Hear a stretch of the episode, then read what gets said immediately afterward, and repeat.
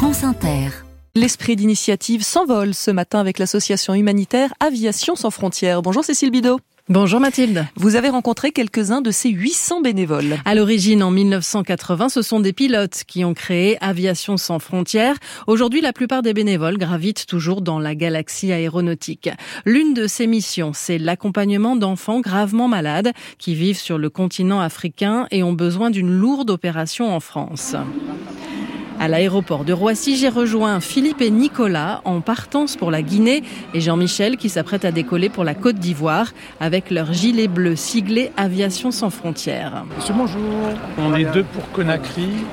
et un pour Abidjan. Comme on ramène des enfants qui sont petits, 11 mois et un an et demi je crois, euh, voilà, il y a une poussette et puis j'ai le porte-bébé dans mon sac. C'est vrai que c'est une grosse responsabilité, surtout qu'ils sont fragiles.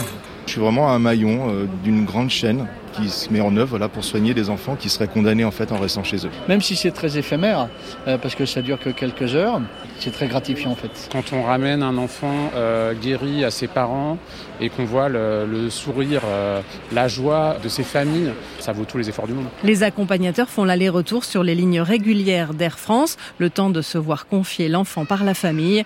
Plus de 30 000 personnes ont ainsi été accompagnées depuis les débuts d'Aviation sans frontières. L'association a également développé un volet transport de médicaments. Oui, ça s'appelle la messagerie médicale. Là, nous sommes dans un entrepôt appartenant à Aéroport de Paris, toujours à Roissy, avec Édouard Gonu, son responsable. Là, on a pas mal de cartons. On a notamment des compléments nutritionnels qu'on qu nous donne. On a aussi beaucoup de matériel médical, des compresses, des seringues. Voilà, tous les consommables. En fait. Et au bout de la chaîne, 150 colis embarquent chaque semaine gratuitement dans les soutes des avions à destination du continent africain. Je pense par exemple à à Niamey, euh, où on a envoyé des fauteuils roulants pour un hôpital qui avait des gens qui ont perdu des jambes, et euh, voir le sourire des gens et les histoires qu'on nous raconte derrière. C'est pour ça qu'on se lève tous les matins, hein. c'est parce qu'on apporte une aide qui autrement serait plus compliquée à apporter. Je, je sauve pas le monde, ça c'est sûr, mais au moins j'essaie de faire ce que je peux. Parmi les projets d'aviation sans frontières, il y a l'achat d'un avion hôpital.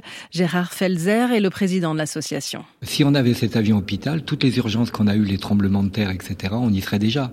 Alors le problème d'un avion euh, comme celui-là, qui est une première mondiale en fait, eh bien euh, c'est un coût à 6 ou 7 millions d'euros.